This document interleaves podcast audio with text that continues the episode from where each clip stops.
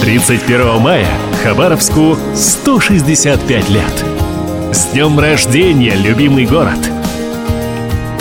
И сегодня давайте прогуляемся по его улицам.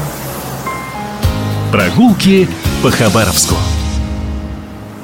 В любом случае, при любом маршруте и при любой тематике экскурсионная группа проезжает мимо Дальневосточного художественного музея. По улице Шевченко, где каждый второй дом – памятник архитектуры, вообще очень непросто ехать в автобусе. Экскурсовод машет руками, как дирижер, заставляя то посмотреть налево, где стоит одна из двух каменных джурджинских надгробных черепах – то направо на здание бывшего государственного банка в уникальном архитектурном стиле. Художественному музею порой достается что-то вроде «сейчас исторический облик частично скрыт под штукатуркой». А, собственно, что плохого в штукатурке, если она, конечно, не лежит на асфальте, осыпавшись со стен? Музей, некогда бывший офицерским собранием, выглядит достойно и величественно – был он таким и в своем кирпичном виде, и в новой светлой одежке. Добавьте к этому, что в 1896 году к зданию пристроили крыло, а в 1914 достроили третий, а следом и четвертый этажи, и станет понятно, что все эти изменения были заметны. А значит, идея привести все к единому цветовому решению кажется весьма неплохой. Надо сказать, что постройку самого дома постоянно откладывали. Разговоры велись чуть не с 1875 года, пока в одну холодную масленицу кто-то случайно не сжег деревянный дом, где в то время располагались офицеры. Но, к счастью, никто не пострадал, разве что ноты, реквизит для спектаклей, кое-какие книги, вещи, ну и само здание. Оно сгорело за считанные часы – прихватив с собой еще несколько построек и пару сараев. Пришлось строить каменный дом. Итак, в 1887 офицерское собрание торжественно открыли. Вспоминая о том периоде, многие пишут, не скрывая неудовольствия, что попасть на вечер было очень непросто. Дресс-код был тоже строгим. За несоблюдение правил гостя могли выставить прочь.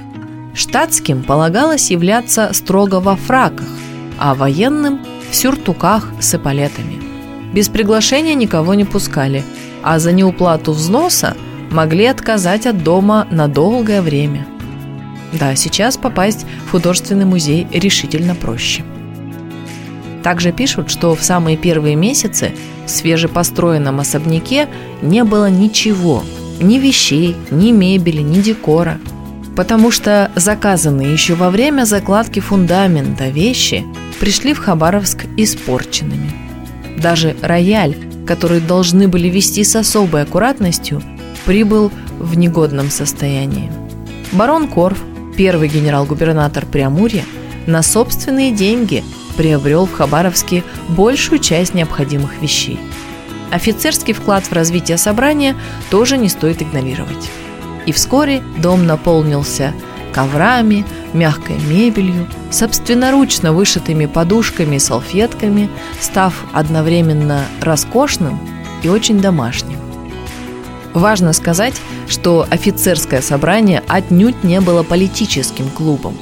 Здесь имелись зал со сценой, несколько больших и малых гостиных, комната для музыкантов, бильярдная, библиотека, комната для карточных игр – и, конечно, столовая с буфетом.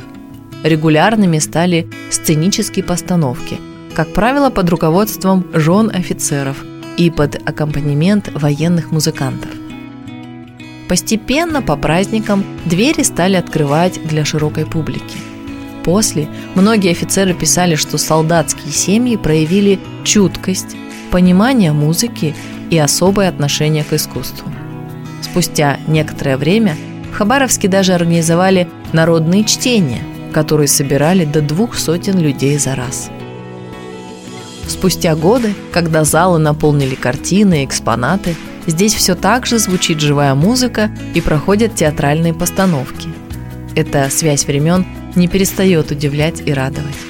О том, как офицерское собрание превратилось в музей, экскурсоводы рассказывают кратко. В годы революции культуре не нашлось места в старых стенах. Сюда въехала биржа труда, а потом Народный университет. В марте 1919 года здание занял штаб японской дивизии, а после освобождения Хабаровска уже другой штаб второй Приамурской армии.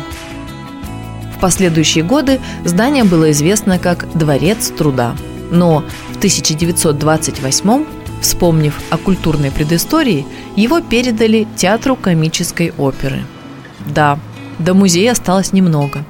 Театру здание, прямо скажем, не вполне подходило. Создавались проекты по перепланировке, которые в итоге вылились в строительство корпуса, который ныне занимает Краевая филармония. Музейная коллекция к тому времени расширилась и пополнилась шедеврами русского и западноевропейского искусства – полотнами Шишкина, Левитана, Репина, Сурикова, Куинджи, Поленова и других мастеров. И в 1977 театр, наконец, переехал в специально построенное здание. Левую половину в то время занимал Краевой совет профсоюзов. И только в 1992 году, когда уже давно работала вовсю филармония, в бывшее офицерское собрание торжественно въехал музей. Это была во всех смыслах долгая дорога. 31 мая Хабаровску 165 лет. С днем рождения, любимый город! Прогулки по Хабаровску.